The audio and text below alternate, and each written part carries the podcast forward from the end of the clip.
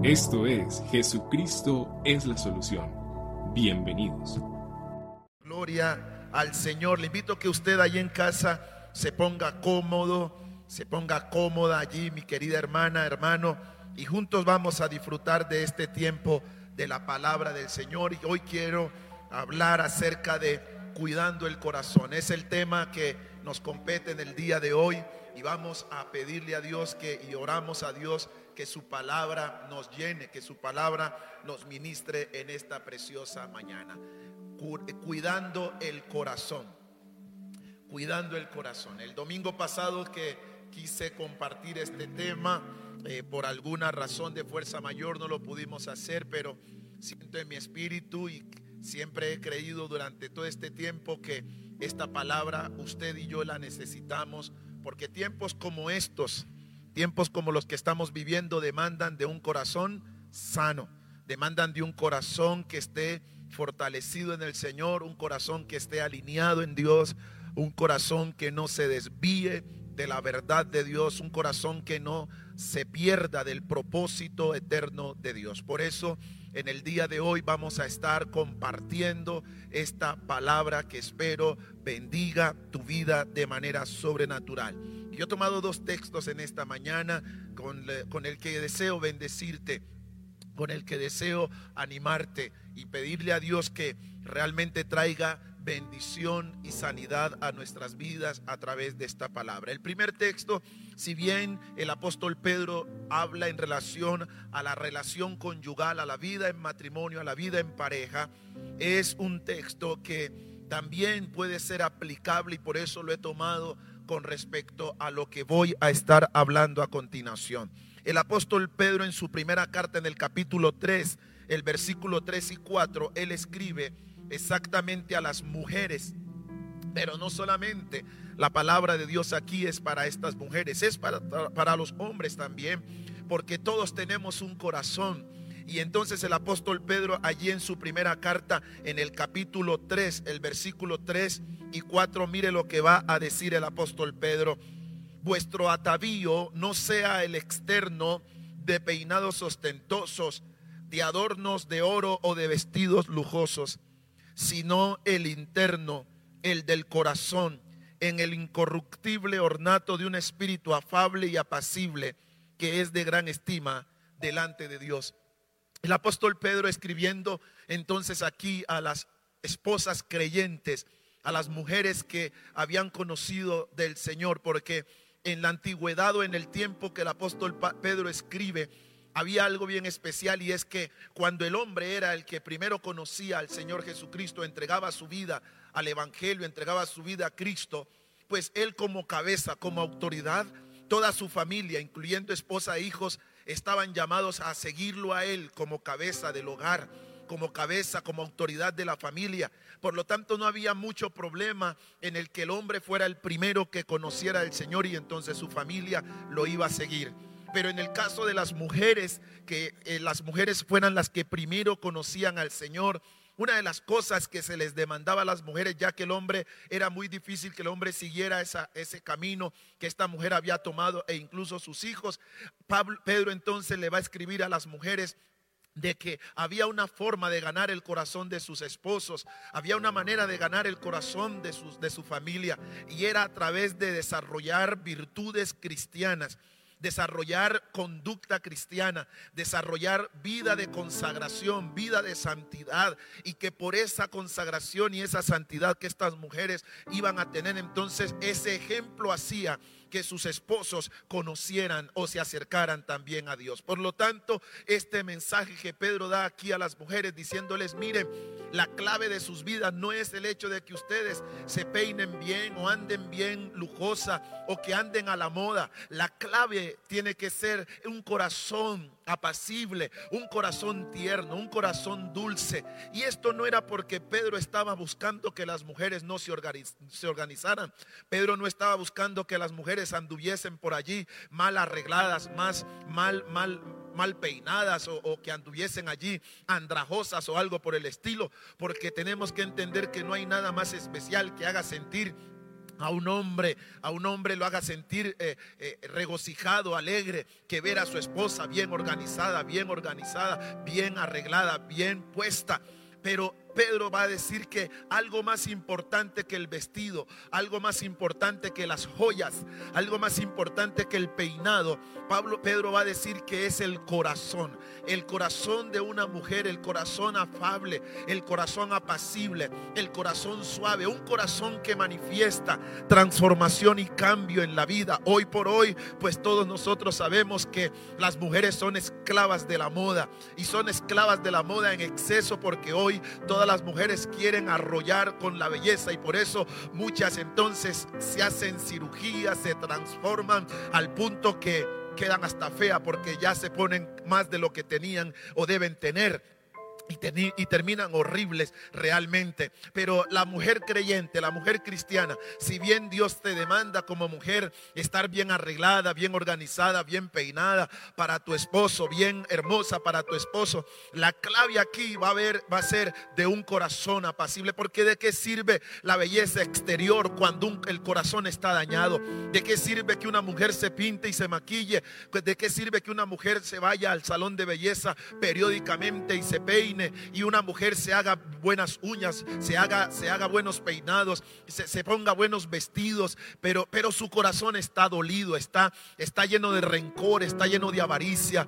¿De qué sirve cuando, cuando todo esto exteriormente se ve bien, pero interiormente está destruida? Eso es lo que el Señor quiere que en esta mañana eh, aprendamos. Y esto no solamente dirigido a las mujeres, sino que tiene que ver con todos nosotros, porque los hombres también hoy procuramos mantenernos bien y por eso eh, se hace ejercicio y por eso muchos son esclavos del, gimnasio y todos hacen y buscan y, se peinan y entonces se organizan y, usan buena ropa. Y eso está bien que, que, seamos ordenados, que seamos, que tengamos buena presentación, eso está bien, pero la pregunta es cómo está nuestro corazón, cómo está lo, interno, cómo está lo, lo de acá adentro, porque eso es lo que al fin de cuentas para Dios vale. Por eso allí Proverbios 4:23 nos va a decir que sobre toda cosa que guardemos, guardemos nuestro corazón porque de él mana la vida. La vida del hombre y la mujer de Dios mana de un corazón sano, de un corazón transformado, de un corazón que tiene la vida de Dios, un corazón que fluye en la vida de Dios. Por eso allí en primera de Samuel el primer libro de Samuel en el capítulo 16, cuando Dios le dice a Samuel, a su siervo Samuel, que vaya a ungir a uno de los hijos de Isaí. La palabra de Dios nos va a enseñar en ese relato bíblico que cuando Samuel llega a la casa de Isaí, Isaí le presenta a sus hijos. Isaí le presenta a todos sus hijos y dice que el primero salió y con un vestido muy esplendoroso, un muchacho muy bien puesto. Pero dice la palabra del Señor que el Señor le dijo a Samuel, no te dejes impresionar por el vestido, no te dejes impresionar por la musculatura de este muchacho, no te dejes impresionar por el buen peinado que trae, no te dejes impresionar por sus ojos quizás hermosos que este muchacho tenía, no te dejes impresionar por él, por eso, porque yo lo desecho. Recuerda Samuel, le va a decir el Señor en el versículo 7 del capítulo 16 del primero de Samuel, recuerda que los hombres miran lo que está delante de sus ojos, pero Dios mira el corazón. Y esa es la clave de este mensaje que hoy quiero traer a tu vida que tú entiendas que hay algo que Dios está mirando de ti y de mí y es nuestro corazón. ¿Cómo está nuestro corazón? Por eso encontramos que aun cuando, cuando Isaí pudo pasar delante de Samuel, siete de sus hijos, el último en pasar fue David, porque la Biblia va a hablar de David como un hombre conforme al corazón del Señor. Quizás no era uno de los muchachos muy bien puesto, quizás no tenía muy buen, muy, muy, muy buen vestido, quizás este muchacho estaba todo lleno de tierra porque recuerda que él estaba por allá cuidando las ovejas. ¿Cómo huele una persona del campo? Una persona del campo no usa loción, huele a monte, huele a hierba, huele a tierra. Quizás yo no sé qué, hubiese, qué, había pasado allá en, el corral, pero me imagino que, el David este que, que se presenta no traía el mejor vestido, quizás con un sombrero, un sombrero allí, sus manos llenas de tierra porque quizás estaba ya trabajando quizás oliendo, sabe Dios a qué, pero este muchacho Dios había mirado el corazón. Dios había mirado el corazón de este chico. Quizás no estaba muy bien vestido, pero Dios miró su corazón. Quizás no estaba muy bien preparado, pero él Dios miró su corazón y eso es lo que yo quiero que en esta mañana tú tengas presente y es que Dios vigila nuestro corazón. Dios está muy atento a nuestro corazón porque del corazón mana la vida. Si hay algo que nos debe preocupar en nuestras vidas es ese, cómo está nuestro corazón. Y aunque la Biblia nos habla entonces de esto, del corazón, no nos está hablando de ese órgano vital que todos nosotros tenemos. Cuando la Biblia nos habla del corazón, Él no está hablando, la Biblia no nos está hablando, aunque hay textos que pueden hablarnos de ese órgano, pero, de ese órgano, pero la gran mayoría de las veces que la Biblia nos habla del corazón, siempre va a estar refiriéndose no al órgano vital, ese ese músculo que, que bombea sangre a nuestra vida, a nuestro cuerpo.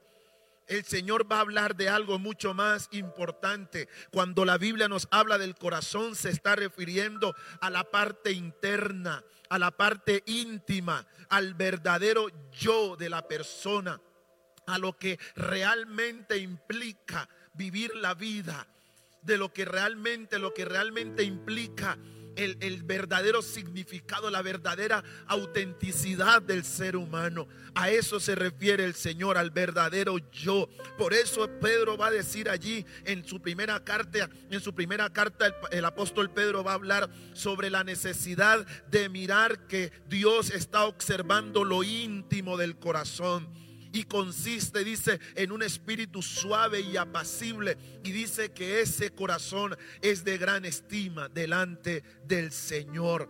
Por eso la palabra del Señor en el capítulo 23 de Proverbios, la primera parte del versículo 7 nos dice que como es el pensamiento en el corazón del hombre, tal es el ser humano. Como es su corazón, así es el hombre.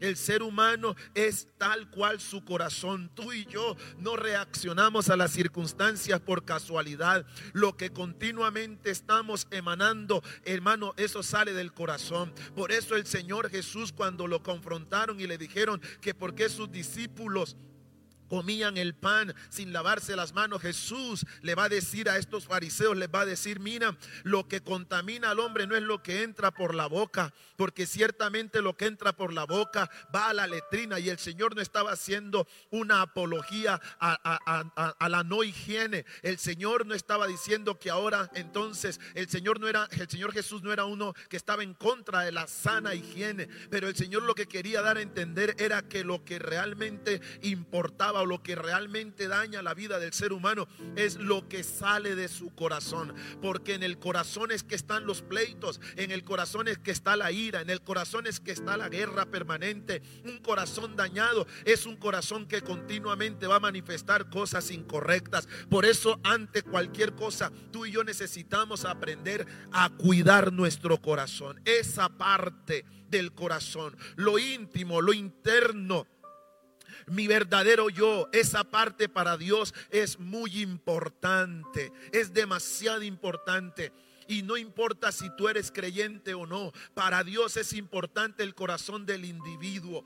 Para Dios es importante el corazón del hombre y la mujer, del blanco y del negro. Para Dios es importante el corazón de todo ser humano, porque allí en el corazón es donde radican las cosas buenas y las cosas malas. Lo que vemos de las personas no necesariamente es la realidad que estamos viendo. Lastimosamente nosotros los seres humanos tenemos la capacidad de ocultar nuestro verdadero yo. De la cosa más impresionante que nosotros tenemos los seres humanos es que podemos estar hablando una cosa, mostrando una cosa, aun cuando nuestro corazón está sintiendo otra. esa es la razón por la que tenemos que hablar muchas veces de la hipocresía, porque la hipocresía tiene que ver con eso. La hipocresía tiene que ver con eso de que yo muestro en mi rostro algo que en mi corazón no estoy experimentando.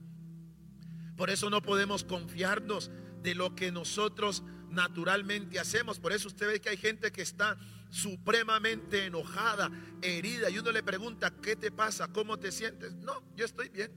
Y se ríen contigo y comen contigo y se sientan contigo pero por dentro te maldicen, pero por dentro están que hierven, pero por dentro están que te destruyen, por dentro están diciendo, cómo quisiera verlo muerto, cómo quisiera verla muerta. Esa es, esa es la dicotomía que existe entre el ser humano y su verdadero yo. Allí esa es la realidad, pero Dios es el que mira el corazón. A veces estamos abrazando a la persona y le estamos diciendo que le amamos y que estamos con él y que puede contar con nosotros cuando nuestro corazón está distante de esa persona, nuestro corazón está distanciada de esa persona. Por eso debemos tener mucho cuidado y esa es la razón por la que los hombres podemos engañar a los hombres, pero los hombres no podemos engañar a Dios. Yo te puedo engañar a ti, yo puedo mostrar un rostro aquí, yo puedo mostrar una pinta aquí, pero yo a Dios no lo puedo engañar. Dios es el que conoce mi corazón.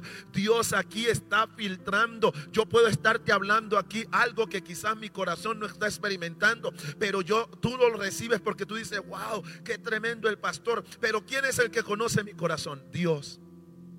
Dios es el que conoce mi corazón. ¿Y cómo Dios va a certificar que lo que yo te estoy hablando es correcto? En la medida que cuando Él mire mi corazón y se dé cuenta que lo que te estoy hablando es real, entonces Él trae un testimonio a esto que estoy diciéndote, a esto que estoy hablando. Y es entonces mi vida, el fruto de mi vida. Por eso el Señor dice en su palabra, no dice por su rostro lo conoceréis, por sus palabras los conoceréis, sino por sus frutos, dice el Señor por su fruto los conoceréis, porque de la abundancia del corazón va a hablar la boca, de la abundancia del corazón va a haber ese comportamiento.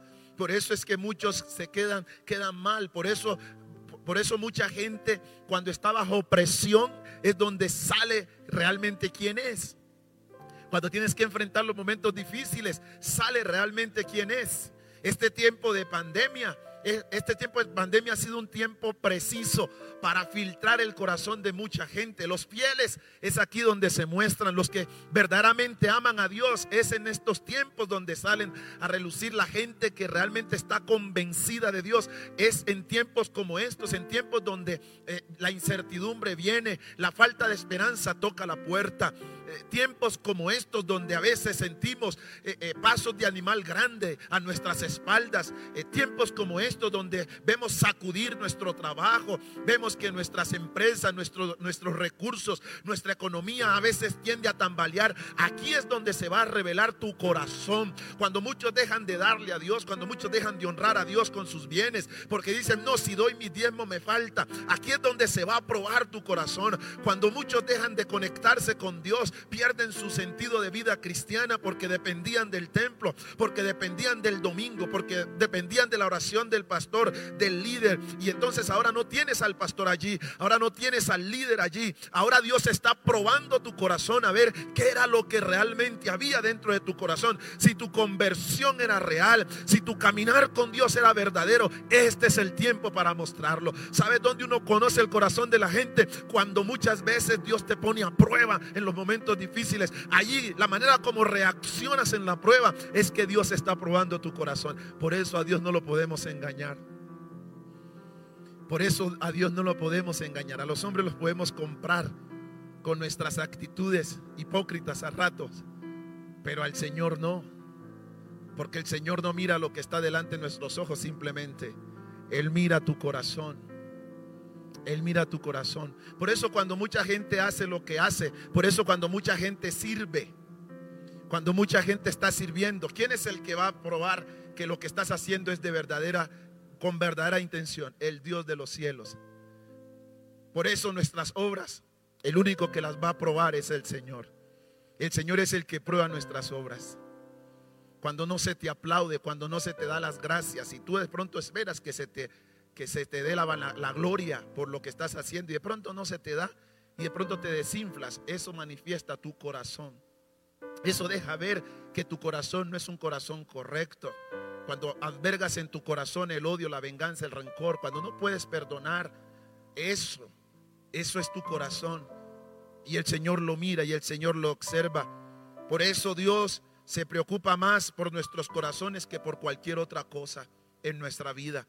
Porque para Dios nuestro corazón es importante. Yo quiero que usted tenga esto presente y ojalá usted lo ponga allí. Si está tomando notas, usted ponga allí en letra mayúscula y ojalá lo pinte, lo coloree esa parte y que usted pueda decir, para Dios mi corazón es importante. Porque Dios no está mirando mi hacer, Dios está mirando mi ser. Dios no solamente se fija en mi hacer, Dios se, Dios se fija en mi ser. Y ojalá mi ser esté tan firme delante de Dios que mi hacer corrobore que esto que yo estoy experimentando es verdad, es verdad, es contundente. Un verdadero hijo de Dios se va a notar en el corazón que manifieste en los momentos adversos, no en la alegría simplemente, sino en los momentos de tribulación, cómo reaccionas cuando muchas veces las tinieblas te quieren molestar la vida y entonces te desanimas, te desvaneces.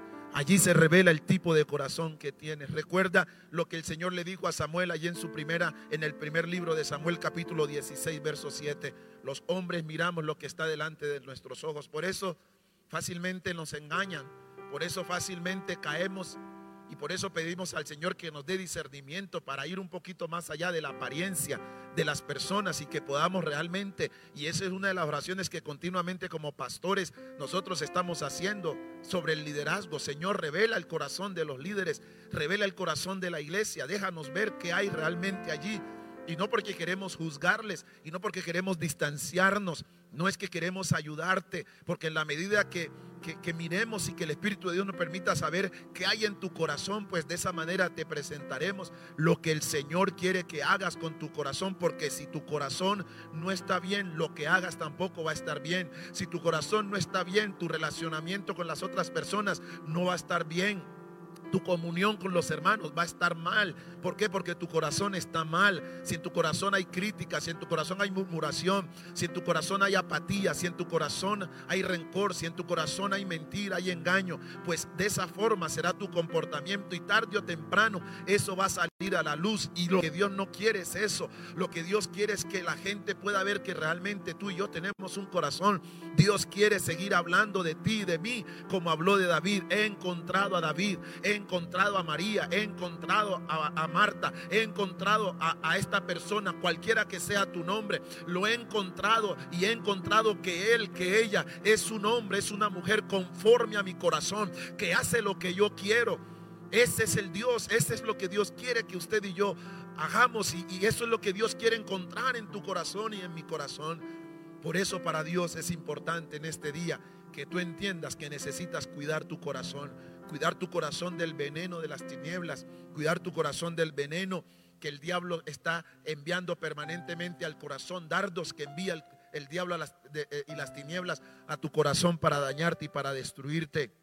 Ahora bien, hay algunos aspectos importantes aquí que deseo resaltar antes de entrar a compartirte las razones por las que debemos cuidar nuestro corazón. Y tiene que ver con unos interrogantes, con unas preguntas que quiero que en esta mañana usted las tenga en su corazón. Y lo primero que yo quiero que tú medites en esta mañana es qué pasa dentro de nosotros cuando nuestro accionar es tan contrario a la voluntad de Dios. Es el primer interrogante que yo quiero que tú en esta mañana le prestes atención. ¿Qué pasa? ¿Qué pasa? Yo quiero que tú en esta mañana reflexiones en eso, porque porque esa fue mi reflexión en esta semana estas dos semanas que han transcurrido, Señor, ¿cuál, cuál es la razón y por qué yo tengo que muchas veces frente a las circunstancias, por qué mi accionar es tan contrario a la voluntad tuya, Señor? Segundo interrogante que necesitamos hacernos, ¿qué clase de corazón tengo?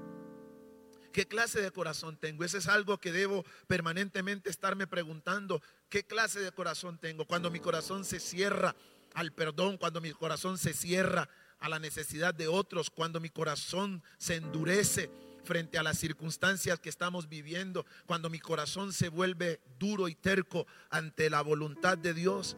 Ah, una tercera pregunta que necesito hacerme es, ¿cómo somos de verdad por dentro? ¿Cómo soy realmente por dentro? ¿Cómo soy? ¿Mm? Y eso tengo que estármelo preguntando. ¿Por qué? Porque mi corazón, como lo vamos a ver más adelante, mi corazón es engañoso. ¿Cómo soy realmente por dentro? ¿Cómo son realmente mis pensamientos? Señor, ¿qué es lo que estoy pensando? Hay gente que le da rienda suelta a sus pensamientos y dejan que su corazón se dañe. ¿Por qué? Porque no saben controlar eso, porque no tienen control de su voluntad, y entonces dejan que su, que su mente, que su corazón se llene de pensamientos incorrectos, pensamientos vanos, pensamientos inapropiados. Dejan que su corazón se envenene. Y tienes que tener cuidado con eso, cómo son realmente mis pensamientos. Pero hay otro interrogante que quiero que hagas en esta mañana. ¿Cuál es mi actitud frente a las realidades que me rodean? ¿Cuál es mi actitud? Yo soy de los que pleiteo, discuto soy de los que ando haciendo cosas que no deben ser. ¿Qué, es lo que está pasando conmigo? Otro interrogante que debes hacer es, ¿quiénes somos realmente de puertas para adentro? Porque es probable, mi querido hermano, que de puertas para afuera yo muestre una apariencia muy, muy chévere, muy full. Pero, pero ¿quiénes, ¿quiénes somos realmente allá donde nadie me ve? Allá donde, donde solamente yo y Dios tenemos acceso. Allá donde mis hijos no me ven. Donde mi esposa quizás no me ve. Realmente, ¿cómo está mi corazón?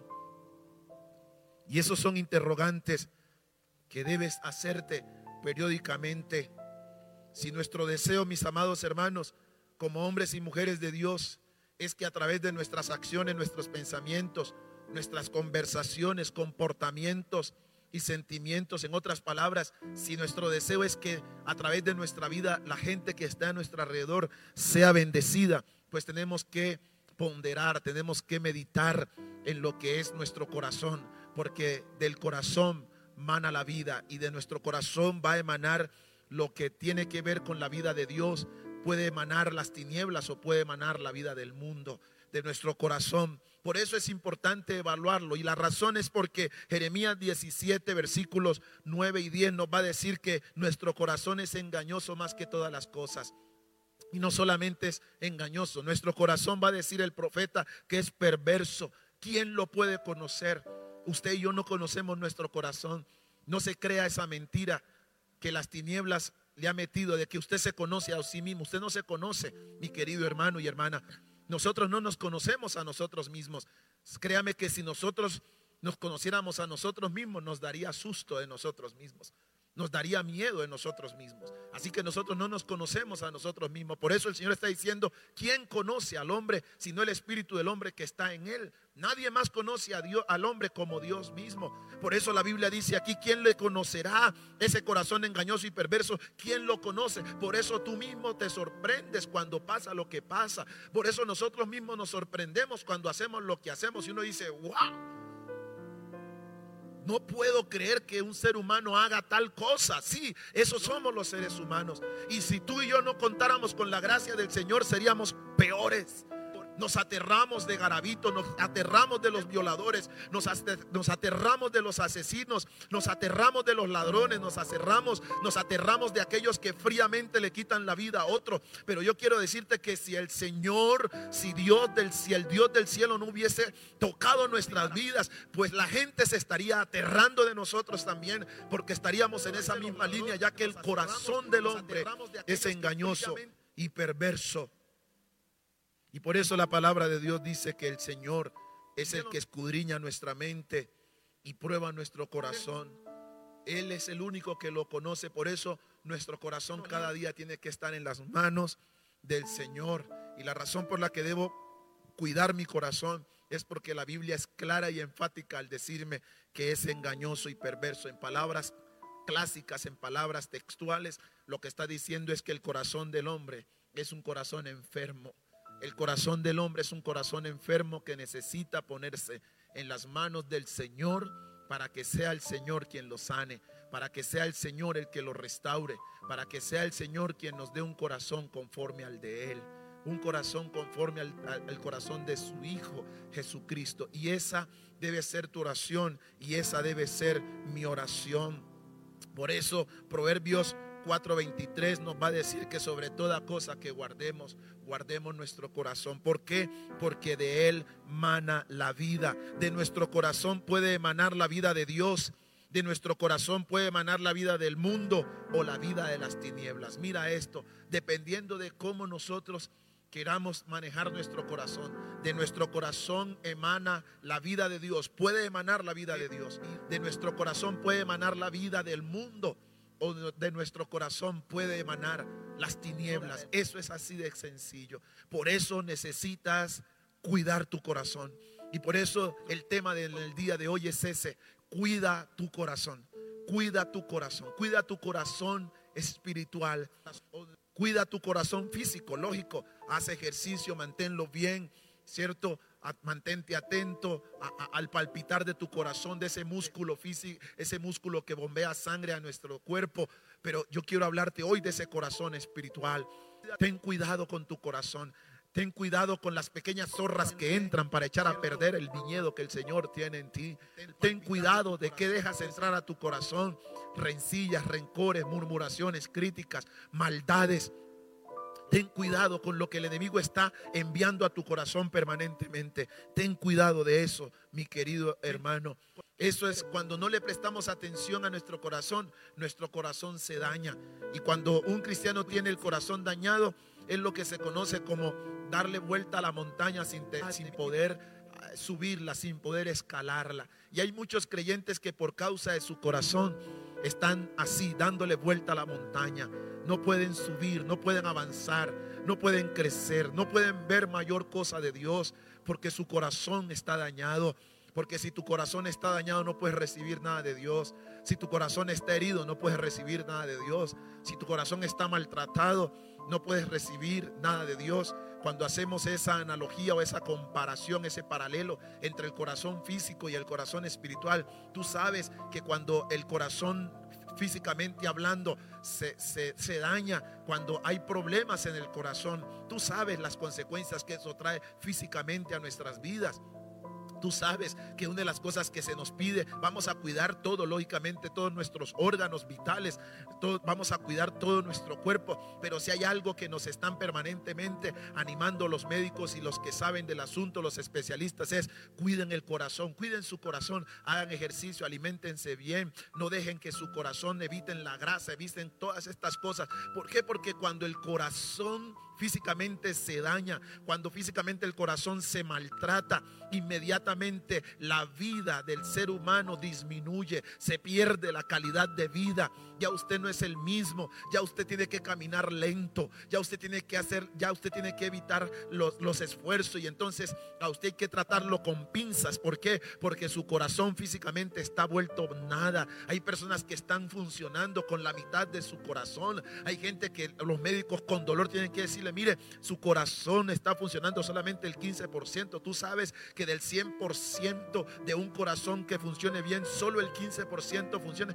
Esa persona está muerta en vida. En cualquier momento esa persona sale de este mundo. Pues cuando trasladamos eso a la parte espiritual, yo quiero decirte que hay cristianos que están andando con la mitad de su corazón espiritualmente hablando hay personas que están andando con el 15% de su corazón espiritualmente hablando y por eso Dios te pide hoy que cuides tu corazón, que lo pongas en sus manos y Él es el especialista de corazón y Él puede restaurarlo, Él puede sanarlo. Esas experiencias del pasado que te tocaron, esas experiencias del pasado que entraron como un puñal a tu corazón y, lo hirieron y lo dañaron. Ese corazón necesita hoy ponerse en las manos del eterno Dios y el Señor va a coger ese corazón si tú se lo entregas a Él, Él va a tomar en su corazón. Por eso el Señor permanentemente nos está diciendo, hijo mío, dame tu corazón. Dame, hijo mío, tu corazón y tus pensamientos y tus ojos miren por mis caminos. Dame, hijo mío, tu corazón. Y eso es lo que Dios te dice en esta mañana. Yo quiero hablarle a aquellos que están heridos, aquellos que están golpeados, aquellos que han perdido la fuerza, aquellos que han perdido la confianza, porque a raíz de su vida en el pasado sienten que están dañados. Dios te dice hoy, dame, hijo mío, tu corazón. Y si se lo entregas, Dios va a hacer con tu corazón un corazón diferente. Dios va a sanarte y Dios va a darte un corazón lleno de gracia, lleno de poder, lleno de bendición. Cuida tu corazón. El salmista en el Salmo 51, verso 17 nos dice que los sacrificios del Señor los sacrificios de Dios son el espíritu quebrantado. Dice, el corazón contrito y humillado, el Señor no lo desprecia. Así que Dios en esta mañana te pide el corazón. Y Dios te dice hoy, cuida el corazón, cuida el corazón. Yo quiero que en esta mañana usted aprenda verdades que el Señor nos quiere dar en el día de hoy. Y Dios quiere que usted y yo salgamos de estar en ese estado de pesadumbres espiritual porque tenemos un corazón maltratado y entremos a las profundidades de la intimidad con Dios a fin de que Dios se glorifique en nuestras vidas. Ahora, permítame dejar algunas verdades en su vida en el día de hoy de la razón por la que debo cuidar mi corazón. Usted me preguntará, pastor, ¿por qué debo cuidar mi corazón? Yo quiero hablarte de, tres cosas de, por las que debes cuidar tu corazón. Tres cosas de las que debes cuidarte, que afectan fuertemente tu corazón. Y la primera es que debes cuidarte de un corazón lleno de maldad. Debes cuidarte de un corazón lleno de maldad. Cuida tu corazón de la maldad. La palabra de Dios en Génesis capítulo 6, los versículos 5 al 6 va a decir que una de las cosas que llevó a que Dios destruyera la primera gente, la generación de Noé, fue porque halló que su corazón era lleno de maldad. La Biblia nos va a decir que el Señor vio la maldad del ser humano en la tierra y era mucha. La maldad del ser humano en la tierra y era mucha. Y no solamente el Señor vio la maldad del corazón, sino que el pensamiento del ser humano, dice allí la escritura, era de continuo el mal. Nada diferente a lo que estamos viendo en el día de hoy. La maldad está llegando al colmo. Cuando la gente se pregunta por qué nos pasa lo que nos pasa, por qué tenemos que vivir lo que estamos viviendo, por qué tenemos que enfrentarnos a pandemias, a muertes, porque tenemos que enfrentarnos a tantas cosas que hoy el mundo está viviendo? Pues esto tiene una repercusión, esto tiene un origen y tiene que ver con la maldad del ser humano. Y yo tengo que decirte en esta mañana que Dios es bondadoso, Dios es misericordioso, Dios es bueno, pero Dios es justo. Y para que Dios sea justo, Dios tiene que castigar la maldad del corazón del hombre. Dios tiene que reprender la maldad del hombre. Que me escuchen aquellos que cuestionan a Dios, que dicen que si Dios bueno, ¿por qué nos manda lo que nos manda? ¿Por qué viene lo que viene? Yo quiero decirte que Dios como Dios bueno y justo que es, como misericordioso que Él, Él es paciente. Él es paciente para que nos arrepintamos, pero Dios no sería Dios. Dios no sería un Dios justo si Dios no castigaría, si Dios no castigara la maldad del ser humano. Y algo que Dios va a hacer es que Dios va a castigar la maldad del ser humano. Toda vez que haya maldad en la tierra, Dios va a tener que reprender la maldad, porque de otra manera entonces dejaría de ser Dios justo. Por eso tienes que cuidarte de un corazón lleno de maldad. Tienes que cuidarte de eso. Porque usted y yo estamos expuestos permanentemente a eso también.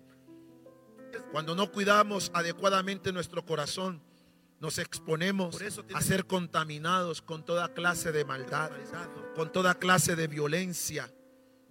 Y esto es porque Seguramente, mis amados hermanos, no cuidamos nuestro corazón, no cuidamos adecuadamente nuestro corazón. Ese corazón lleno de maldad desagrada a Dios. La palabra de Dios nos dice en Segunda de Crónicas, el segundo libro de las Crónicas en el capítulo 25, los versículos 1 y 2 dice la escritura, de 25 años era Amasías cuando comenzó a reinar y 29 años reinó en Jerusalén. El nombre de su madre fue Joadán de Jerusalén. Y mira lo que dice versículo 2. Hizo él lo recto ante los ojos de Jehová, aunque no de perfecto corazón. ¿Mm? Hizo lo recto, pero no de perfecto corazón. Observemos aquí que en el corazón del rey Amasías existía una condición negativa. El rey Amasías hizo lo recto ante el Señor, pero con la actitud inapropiada, con la actitud incorrecta, con apariencia, por tanto, Dios no tuvo contentamiento en sus acciones, porque mi estimado hermano, debes saber que tus acciones y mis acciones revelan la condición de nuestro corazón. Tus acciones y mis acciones revelan la condición de nuestro corazón. Cuando yo despiadadamente hablo mal de otro, cuando yo despiadadamente daño el testimonio de otras personas, cuando despiadadamente sin temor de Dios hago cosas que no tengo que hacer, pues esas acciones revelan la condición de mi corazón. ¿Mm? Y por eso Dios te pide y Dios nos pide en el día de hoy que cuidemos nuestro corazón de la maldad. La maldad es sutil. La maldad entra a la vida del ser humano de una forma muy soterrada, muy, muy sin que usted nos sin que usted y yo nos demos cuenta. Por eso necesitamos pedirle a Dios que nos ayude y que nuestro corazón esté guardado de toda maldad. No somos inmunes a la maldad de este mundo, no somos inmunes a eso. Ten cuidado con tu corazón, vigila tu corazón permanentemente. No dejes que tu corazón se incline a las cosas incorrectas. Yo puedo recordarme en alguna ocasión y lo he contado otras veces, pero permíteme, yo quiero refrescarte la memoria con esto. Yo me acuerdo cuando en algún momento de mi vida me di cuenta que había perdido bondades correctas de mi corazón, cuando yo empecé a sentirme herido por las acciones de las personas, cuando empecé a sentir que mi corazón empezó a experimentar punzadas porque me empezó a dar rabia y enojo con la gente, cuando, cuando lo que hacía era servir a la gente, cuando miré que, que muchos líderes se levantan contra uno, se llevan la gente, dividen la, la congregación y experiencias difíciles que he vivido en el ministerio. Y yo me acuerdo muchas veces, me acuerdo eh, en, mis noches de no poder dormir, decir, si yo fuera una persona perversa, si, yo fuera un pastor despiadado, si yo fuera un, pastor que le robara a la gente, que, que, le predicara mentira a la gente, pues seguramente me respetarían. Si fuera una persona que no me relacionara con nadie, si fuera un pastor que, que no dejara entrar a nadie a mi vida, seguramente la gente me respetaría. Eso comenzó a, golpear mi corazón. Y yo empecé a darme cuenta que eso era mensaje de las tinieblas, pero lo más cruel del asunto no fue que me diera cuenta, mis queridos hermanos, que eso era información del enemigo. ¿Sabes cuál, lo, cuál fue lo más difícil? Cuando yo le abrí puertas a eso y yo empecé a distanciarme. Empecé a distanciarme de personas, empecé a distanciarme de compañeros pastores, empecé a distanciarme de líderes y empecé a poner barreras en mi vida con la gente. Y yo empecé a darme cuenta, el Espíritu de Dios comenzó a ministrar mi corazón y a decirme, esto que estás haciendo no es correcto.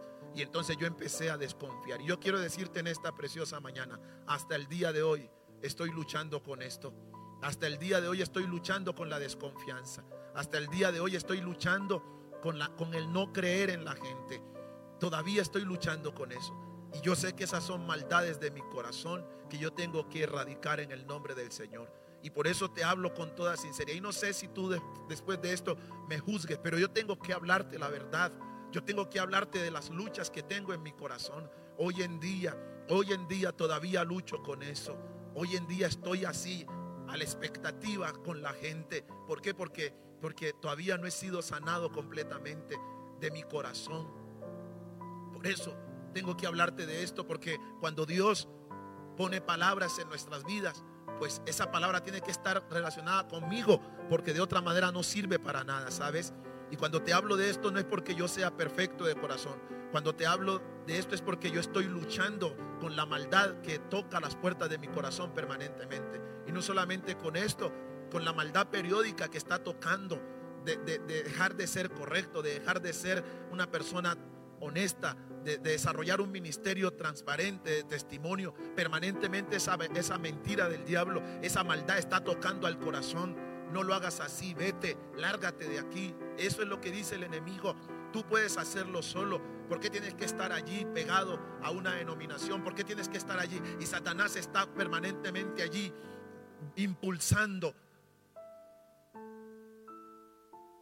Por eso el Señor me pide en esta mañana a mí también, cuida tu corazón, cuida tu corazón, porque la obra es de Dios, no mía.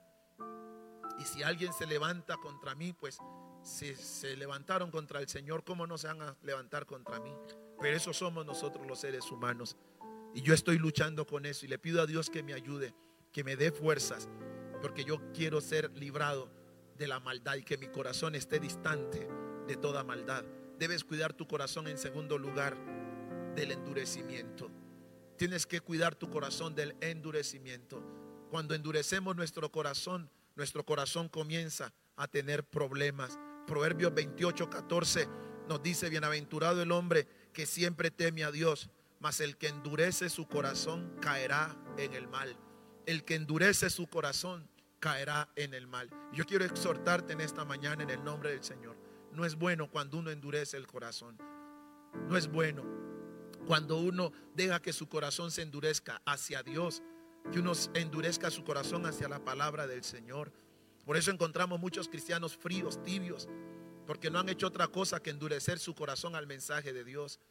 Por eso vemos a muchos creyentes haciendo cosas que no deben hacer, cayendo en pecados. ¿Por qué? Porque su corazón se ha endurecido. Ha entrado en una etapa donde su corazón se ha llenado de callosidad y te vuelves insensible a la voz de Dios.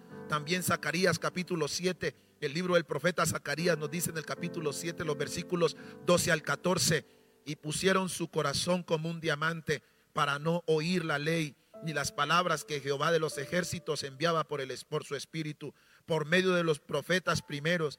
Vino por tanto gran enojo de parte de Jehová de los ejércitos. Y aconteció que así como él clamó y no escucharon, también ellos clamaron y no los escuchó ni Jehová de los ejércitos, sino que los esparcí con torbellino por todas las naciones que ellos no, no conocían, y la tierra fue desolada tras ellos sin quedar quien fuese ni viniese, pues convirtieron en desierto la tierra deseable. Pero sabe una cosa, aquí el Señor está hablando de un pueblo que endureció su corazón, un pueblo que endureció su corazón al Espíritu Santo, un pueblo que endureció su corazón a la voz de los profetas.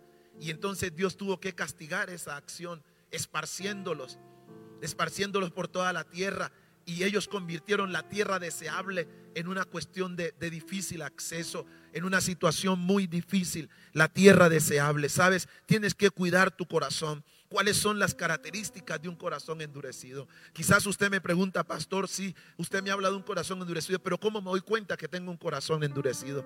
¿Cuáles son las señales que yo que, que se manifiestan en mi vida que dicen que yo tengo un corazón endurecido? Yo quiero que en esta mañana, en el nombre del Señor, yo quiero que en el día de hoy tú me prestes atención. Enfócate en lo que te voy a hablar a continuación porque es determinante. Y rápidamente, sabiendo que el tiempo que tenemos acá es un tiempo limitado, pero yo quiero rápidamente que hagamos un breve diagnóstico para que tú descubras si tu corazón está caminando hacia el endurecimiento. Yo te voy a dar algunos, algunos síntomas y, y vamos a hacer que Vamos a hacer como cuando, cuando vamos al médico. Y, el médico nos va a decir, ¿siente usted dolor de cabeza? ¿Siente usted adormecimiento en las manos? ¿Siente usted dolor fuerte en el pecho? sí, sí, sí, te has dado cuenta de eso. Y, cuando, y cuando el médico pregunta eso, es porque e, eso no es porque él quiere enterarse de tu vida, no es porque el médico es chismoso y quiere anotar allí en su bitácora algo que no le conviene, no. Él está haciendo un diagnóstico, porque la medida que, el paciente le dice al médico, sí doctor, me duele, se me adormece el brazo, siento fuerte dolor en mi pecho, eh, tengo mucha tos. En la medida que hagamos eso, entonces el médico podrá decir, mire, lo que está pasando en su cuerpo es esto, y entonces voy a medicarle esto para contener esto que está pasando en su cuerpo, o el médico le va a mandar algunos exámenes que le van a ayudar a descubrir qué es lo que realmente está pasando en su salud. Y en esta mañana vamos a, mirar nuestro corazón espiritual y vamos a mirar el tema del endurecimiento. ¿Cómo me doy cuenta que tengo un corazón endurecido? ¿Le cuesta obedecer a Dios? Realmente está pasando. Si la respuesta es sí, esta mañana usted está caminando en el endurecimiento. Su corazón se está endureciendo. ¿Y por qué? Porque la palabra de Dios dice que una señal de un corazón endurecido es que no obedece a Dios. Éxodo capítulo 7, versículos 13 al 22, léelo en casa y te vas a dar cuenta que eso es así. Allí te vas a dar cuenta. Pero hay otra cosa más. Un corazón endurecido no cambia a pesar de haber sido librado de circunstancias difíciles. Es usted de los que a pesar de los momentos difíciles que ha vivido, usted sigue insistiendo en su mal proceder. Sabe que le va mal porque usted no honra a Dios. Sabe que las puertas se le cierran porque tiene un corazón avaricioso. Sabe que usted está viviendo y eso va de mal en peor y va de mal. En... Usted ha vivido eso, está viviendo eso y usted sigue igual, no cambia. Pues si eso está pasando en su vida, usted está caminando en un corazón endurecido. No solamente un síntoma es no, no, obedecer a Dios, sino el hecho de persistir en una actitud incorrecta aun cuando nos está yendo mal frente a eso. Éxodo capítulo 8, versículo 15 nos va a decir de un hombre que creo que es el clásico ejemplo del endurecimiento, Faraón. Éxodo 8:15. Pero viendo Faraón que le había que le habían dado reposo, endureció su corazón y no los escuchó como Jehová había dicho. Cuando vino el tiempo de las plagas, como que se asustó Faraón y, quiso aflojar. Pero tan pronto se aplacó la ira de Dios, ¿sabe qué hizo Faraón? Volvió a endurecer su corazón y no dejó ir al pueblo. Y así pasa con muchos creyentes, así pasa con muchos cristianos. Cuando sienten el agua al cuello, cuando sienten como que Dios aprieta, ellos como que aflojan. Pero tan pronto Dios deja de seguir apretando, ellos vuelven a sus antiguas andanzas. Ese es alguien que a pesar de los momentos de las circunstancias adversas no cambian. Y escúcheme bien lo que lo va a decir iglesia. Porque algo que por lo cual estamos orando al Señor y estamos pidiendo al Señor es que ojalá nosotros de toda esta situación que estamos viviendo aprendamos la lección. Aprendamos vidas de temor a Dios, aprendamos vidas sencillas, aprendamos vidas nobles, vidas vidas llenas de humildad.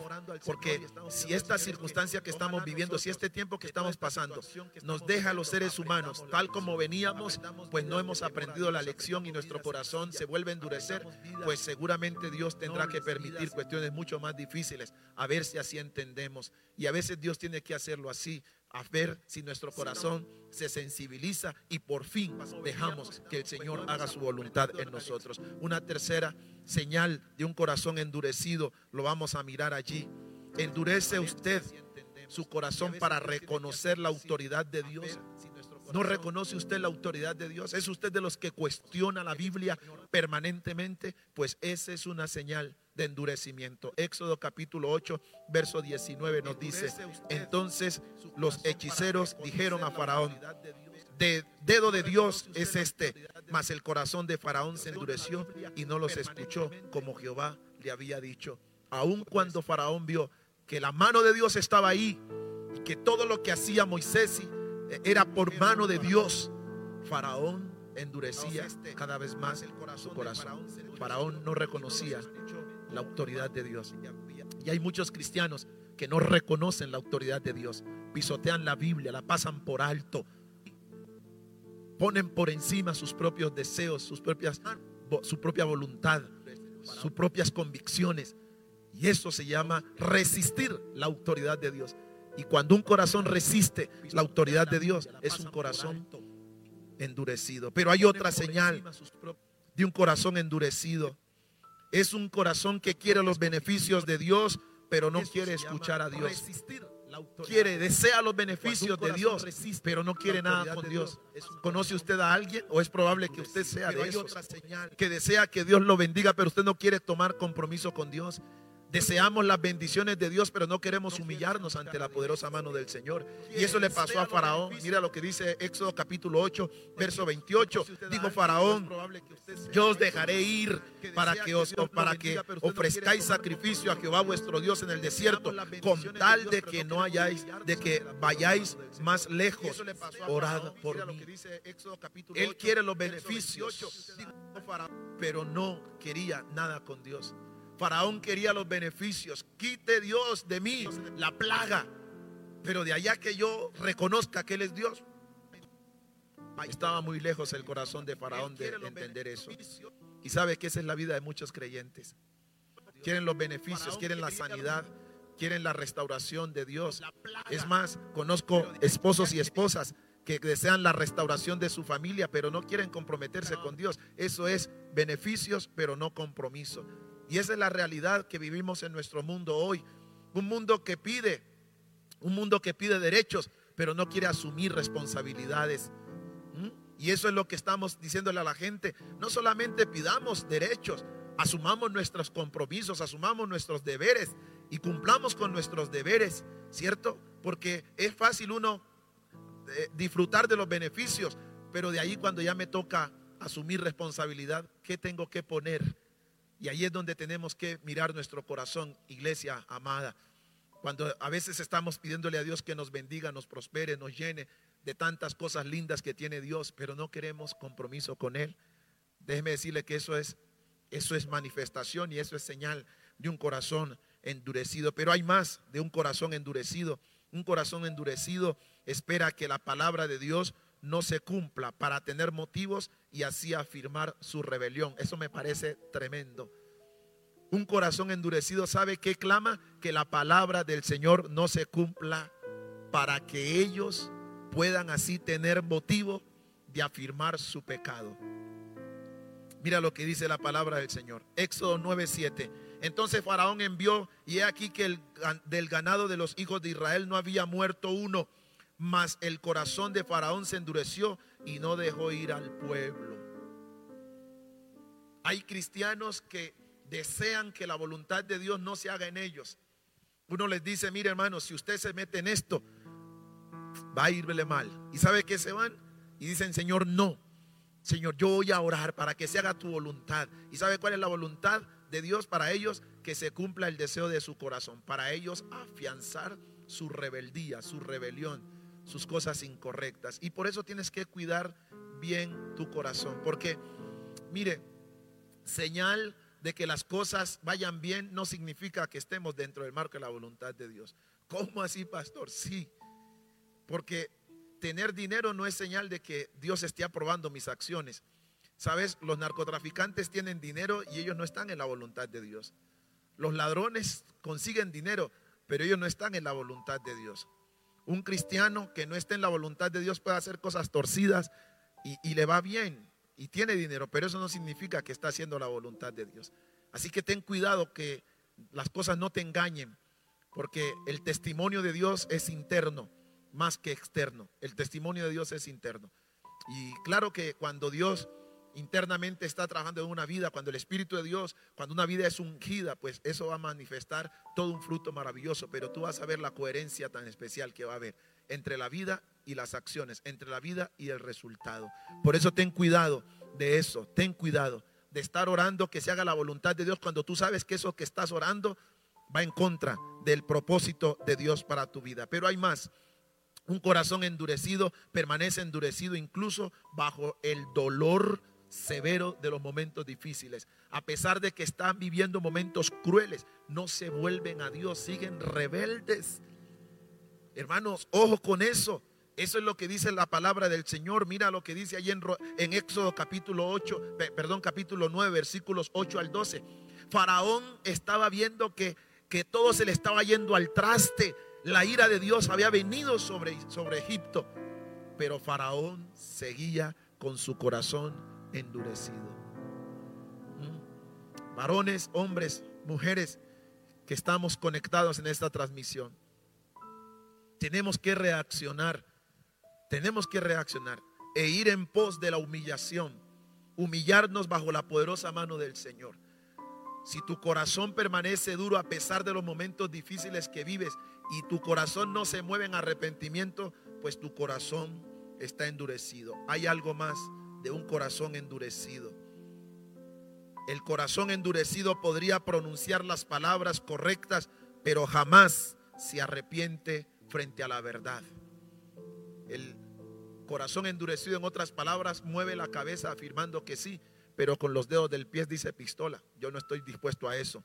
Éxodo capítulo 9, versículo 27. Entonces Faraón envió a llamar a Moisés y a Aarón y les dijo, he pecado esta vez. Mira esto. Mira, palabras correctas. He pecado esta vez. Jehová es justo y yo y mi pueblo somos impíos. Pero la pregunta es, ¿cambió Faraón? No, Faraón seguía siendo el mismo hombre de corazón duro. El mismo hombre de corazón duro. Parecen muchos creyentes de nuestros días. Ay Señor, yo te fallé. Ay Señor, yo pequé contra ti. Pero vuelven en unos días y cometen los mismos errores por los cuales le estuvieron llorando al Señor. Se cumplen ellos la palabra que dice, que la puerca lavada vuelve al cielo y el perro vuelve al vómito. Tengamos cuidado con eso. Pero un corazón endurecido también le cuesta reconocer su propio caos y prefiere mantener, mire, prefiere mantenerse en su actitud, así venga ruina sobre él y sobre los que le rodean. El corazón endurecido no reconoce, le cuesta reconocer que su vida está en caos y prefieren en su terquedad mantenerse firme en sus posiciones, así sean erradas, así sufran ellos y los que están alrededor de ellos. Éxodo capítulo 10, versículo 7. Entonces los siervos de Faraón le dijeron, ¿hasta cuándo será este hombre un lazo para nosotros? Deja ir a estos hombres, déjalos ir. Mire lo que dice, para que sirvan al Señor su Dios. ¿Acaso no sabes todavía que Egipto está yendo a la destrucción? Mire, los consejeros de Faraón le decía, ¿hasta cuándo vamos a soportar esto? Deje ir a esta gente. El problema de nosotros es que usted tiene retenida a esta gente. Déjelos ir.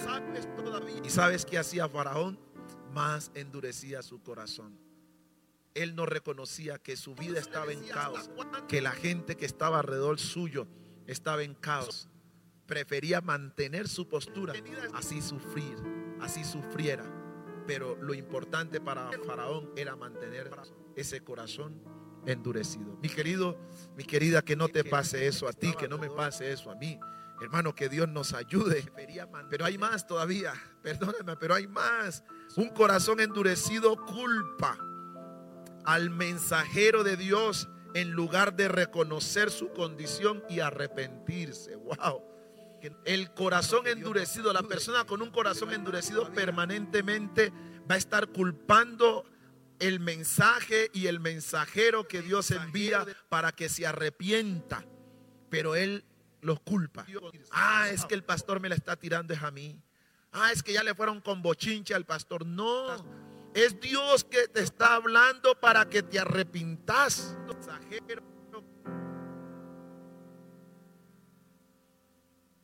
¿Quién le fue a decir a usted cosas? No, no es que me vinieron a decir, es que recuerda, Dios conoce tu corazón y lo que menos quiere Dios es que tu corazón se endurezca y tú perezcas por un corazón endurecido. Entonces Dios te envía su mensaje y Dios usa sus mensajeros para que te hablen, para que te digan, para que te vuelvas a Él. Pero si tú culpas el mensajero, pero si tú culpas el mensaje y no te arrepientes, pues vas a sufrir las consecuencias. Espero que Dios esta mañana te esté hablando a tu vida y que tú resuelvas hoy arrepentirte y que no digas, ah, es que el pastor preparó este mensaje para mí. No, no. ¿Yo acaso vivo contigo? Es sobrevalorarnos creer que Dios que Dios esté tan interesado en, llevar al pastor solamente preparar un sermón para ti. Wow, pues. ¿De qué nos creemos? No. Si te está cayendo la palabra, dile, Señor, gracias, porque es la oportunidad que tengo para arrepentirme, para volverme a ti. Y deja de culpar a otros, deja de culpar al mensajero, deja de de culpar el mensaje, deja de rechazar la palabra del Señor. Mira lo que dice la escritura, Éxodo capítulo 10, versículo 28. Y le dijo Faraón, retírate de mí, guárdate, que no veas más mi rostro, porque en cualquier día que vinieres, que viere tu rostro, morirás. Mire, el mensajero de, para Faraón era Moisés. Y ahora Dios, Dios le habla a Faraón a través de Moisés. ¿Y sabes qué hace Faraón? Le dice a Moisés, retírate de aquí, no te quiero ver. Es más, lo amenaza con matarlo. La próxima vez que vea tu rostro por aquí te voy a matar, le dice Faraón. Oiga, en vez de este bendito arrepentirse y volverse a Dios. Quizás tú no me amenaces de muerte, pero muchos terminan yéndose de la congregación. Yo no quiero estar ahí. Yo me voy. Porque ahí todos los mensajes que predican es para mí. Ah, no, pues que qué, valor, qué, va, qué, sobrevalorado está el hermano. ¿Mm? Qué vaina pues que, que el Señor me tome tanto tiempo a mí prepararme un sermón solo para tirártelo a ti. ¿Qué tal pues la perlita que nos toca? Tenés que arrepentirte, mi hermano. Tenés que arrepentirte. Cada vez que Dios te hable por tu líder, por tus pastores, arrepiéntete, es que el Señor te está diciendo porque de otra manera el Señor va a venir y va a poner su mano de poder sobre ti. Luego no vas a poder decir que nadie te advirtió. No, Dios te advirtió, Dios te dio palabra, Dios te llamó a la corrección. ¿Y qué fue lo que hiciste todo el tiempo? Criticar el mensaje, renegar del predicador, pensar en que otros fueron a llevar chisme al pastor para que preparara mensaje para ti. Oiga, créame que yo no perdería mi tiempo, hermano, preparando un sermón solo para usted. No, yo no perdería mi tiempo. Creo que la palabra de Dios tiene mucho valor y mi tiempo vale mucho para sentarme solo a preparar un sermón para tirárselo a usted. No, mijito. Que no están ni tibios los que piensan así. No están ni tibios. Hay una multitud de gente que quiere escuchar la palabra del Señor para yo ponerme en el ejercicio o como pastores ponernos en la tarea de solo preparar un... No, eso es mucha mentira del diablo, oiga. Y por eso yo te quiero hablar en esta mañana. Cuida tu corazón del endurecimiento. Y si Dios te está hablando, dobla tus rodillas, ve al lugar secreto, arrepiéntete, llórale al Señor y dile al Señor que te dé una nueva oportunidad. Yo estoy seguro que el Dios misericordioso te limpiará, te restaurará y hará de ti la persona que Él desea. Y por último, debes cuidar tu corazón, no solo de la maldad, no solo del endurecimiento, debes cuidar tu corazón de la incredulidad. Ese es otro enemigo mortal de un corazón que se debe cuidar. Cuida tu corazón de este gran enemigo. Proverbios 29, 11 nos dice la palabra del Señor que debemos cuidar nuestro corazón de la incredulidad. Hebreos 3, 7. Hebreos capítulo 3, versículos 7 al 11. Por lo cual, como dice la Escritura, el Espíritu Santo, si oyes hoy mi voz, no endurezcas tu corazón, dice el Señor. Como en la provocación, en el día de la tentación en el desierto, donde me tentaron vuestros padres, me probaron y vieron mis obras 40 años, a causa de lo cual me disgusté contra esa generación y dije, siempre andarán divagando en su corazón y no han conocido mis caminos. Por tanto juré en mi ira no entrarán en mi reposo. No entrarán en mi reposo, porque fueron un pueblo que no creyeron al Señor. Ahora, ¿qué es la incredulidad? La incredulidad funciona como una semilla que una vez plantada comienza a crecer, abarcando y cubriendo todo el corazón hasta asfixiarlo para terminar separándolo y distanciándolo de Dios. Esa palabra incredulidad está íntimamente relacionado con lo que la Biblia llama la apostasía. Y esto es clave y fundamental porque muchos creen que la apostasía será algo que se manifestará en el no creyente. Error. Error, mis amados hermanos. El apóstata es aquel que habiendo conocido la verdad, teniendo conocimiento de la verdad de Dios, niega la eficacia del Evangelio. Ese es un apóstata. Un apóstata es un incrédulo, pero ¿cuál incrédulo? El que no cree simplemente no. Aquel que teniendo la oportunidad de creer a la palabra, habiendo recibido la revelación de la escritura, sencillamente determina no creer, porque un espíritu de incredulidad lo atrapó y lo distanció del Señor. Y por eso tú y yo tenemos que cuidarnos de la incredulidad. La palabra de Dios es clave y fundamental en esto. Un ejemplo de un corazón malo de incredulidad lo podemos ver allí en Números capítulo 13, los versículos 1 y 2 y los versículos 17 al 33. Allí nos habla del pueblo de Israel. Ellos fueron testigos del poder de Dios cuando Dios, cuando eh, Moisés los envía a inspeccionar la tierra. Ellos reconocen que la tierra es buena, ellos reconocen que la tierra ciertamente es tierra que fluye de chimiel, pero ellos deciden ser incrédulos a lo que están viendo. Ellos deciden no creer a lo que Dios había dicho. En cambio, Josué y Caleb creyeron a lo que Dios les había dicho. Por eso Josué y Caleb marcaron la diferencia. Porque un incrédulo no solamente es el que dice, no creo porque sencillamente no creo. No, el incrédulo que, del cual estamos hablando es aquel que viendo la evidencia de Dios decide en su corazón no creer. Por lo tanto, el Señor te dice hoy, cuida tu corazón de la incredulidad. Segunda de Corintios 5:17 nos 5:7, perdón, nos dice porque por fe andamos, no por vista.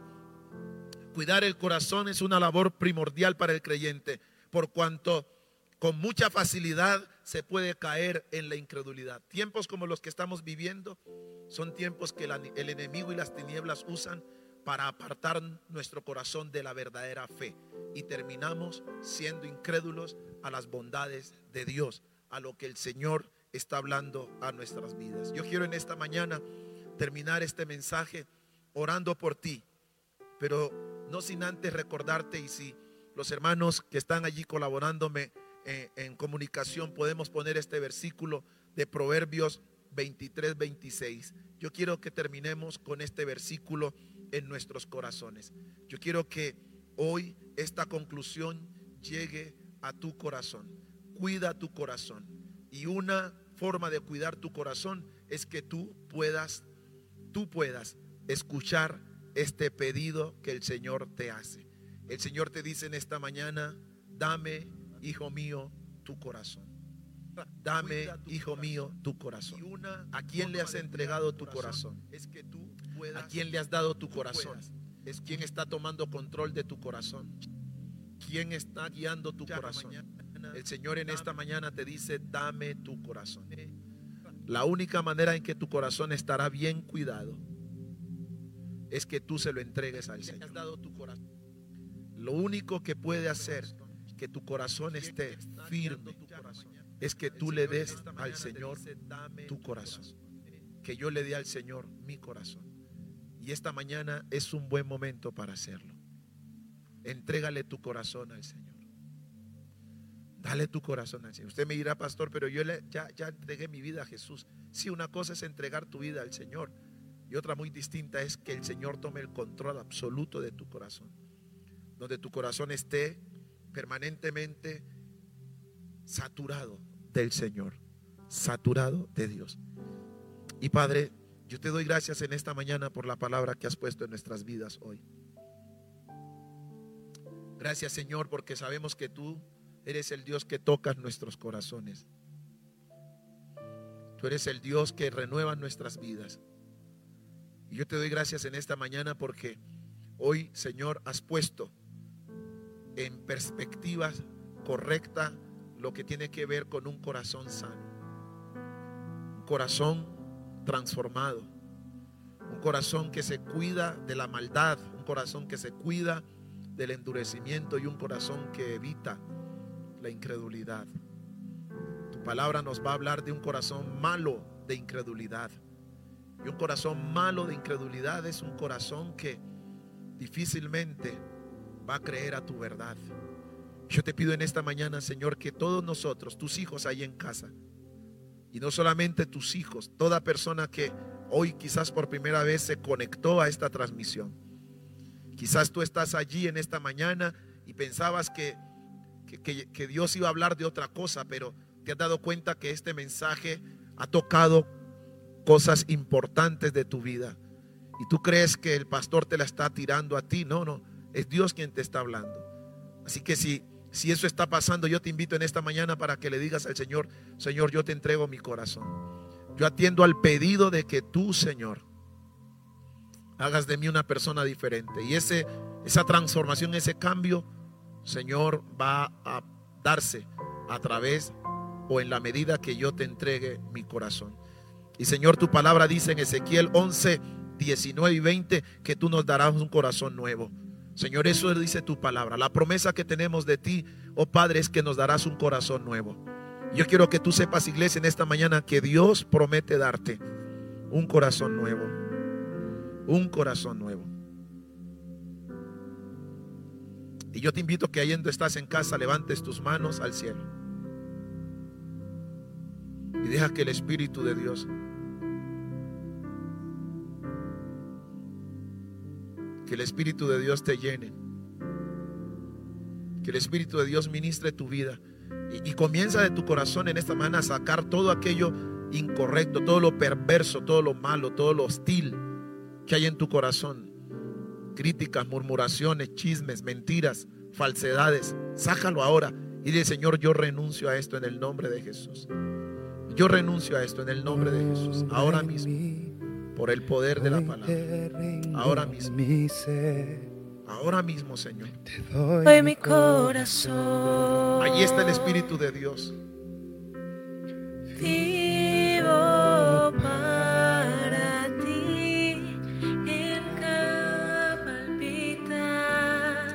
Señor, rompe las cadenas de opresión en esta mañana, en el nombre de Jesús. El Espíritu del Señor está sobre ti y el Señor te está dando la oportunidad en el día de hoy para que te alejes de la maldad, para que evites el endurecimiento. Y dile, Señor, yo siento que mi corazón se empezó a endurecer desde el día en que abrí esta puerta. Yo te compartía, yo te compartía cuando mi corazón comenzó a endurecerse y a permitir la maldad de mi corazón. Cuando yo empecé a justificar mi proceder y yo me creía pues que nada, que esto no me podía pasar a mí. Y eso es lo que abre puertas. Y Señor, yo hoy en el nombre de Jesús decido soltar, decido soltar, Señor, soltar recuerdos, recuerdos del pasado. Y Señor, yo decido perdonar hoy públicamente personas que se han levantado contra mí. Y Señor, y por respeto a ellos, yo no, yo no pronuncio sus nombres, pero tú los conoces, Dios. Y Señor, yo perdono, Señor, aquellas personas, Señor, que me han provocado lágrimas, Dios. Y Señor, te doy gracias por ellos, porque a través de esa circunstancia, Señor, que viví con ellos, Señor, eso me puso a orar más. Señor, eso, eso, eso me hizo sensibilizar mi corazón ante ti, eso me acercó más a ti. Señor, pero en el momento yo no lo miraba así, Señor. Señor, yo lo miraba como que yo era la víctima y que por lo tanto tú tenías que castigar a esas personas por lo que me habían hecho, Señor. Señor, pero yo entendí que no es así, Señor. Señor, yo hoy decido perdonarles. Yo decido perdonarlos en el nombre de Jesús.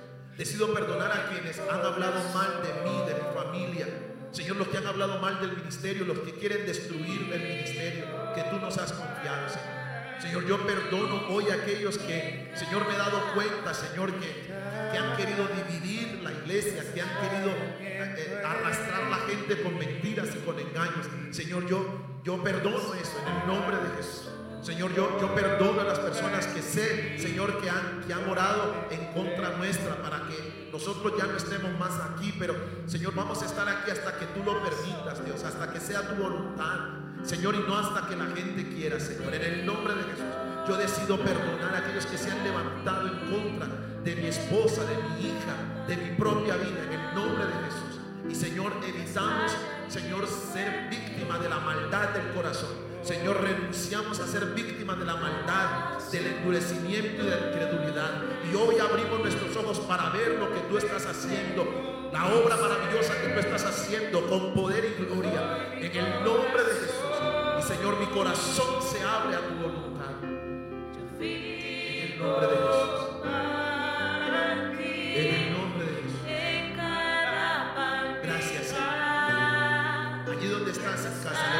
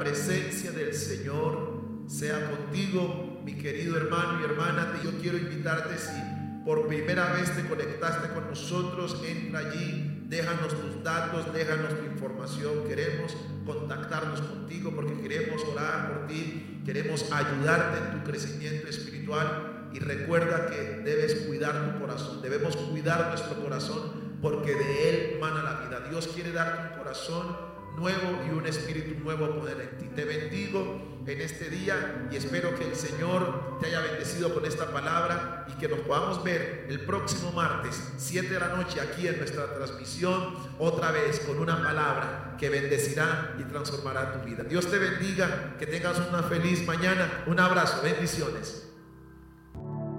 Gracias por escucharnos. Comparte este audio y recuerda que Jesucristo es la solución más que un nombre, una verdad.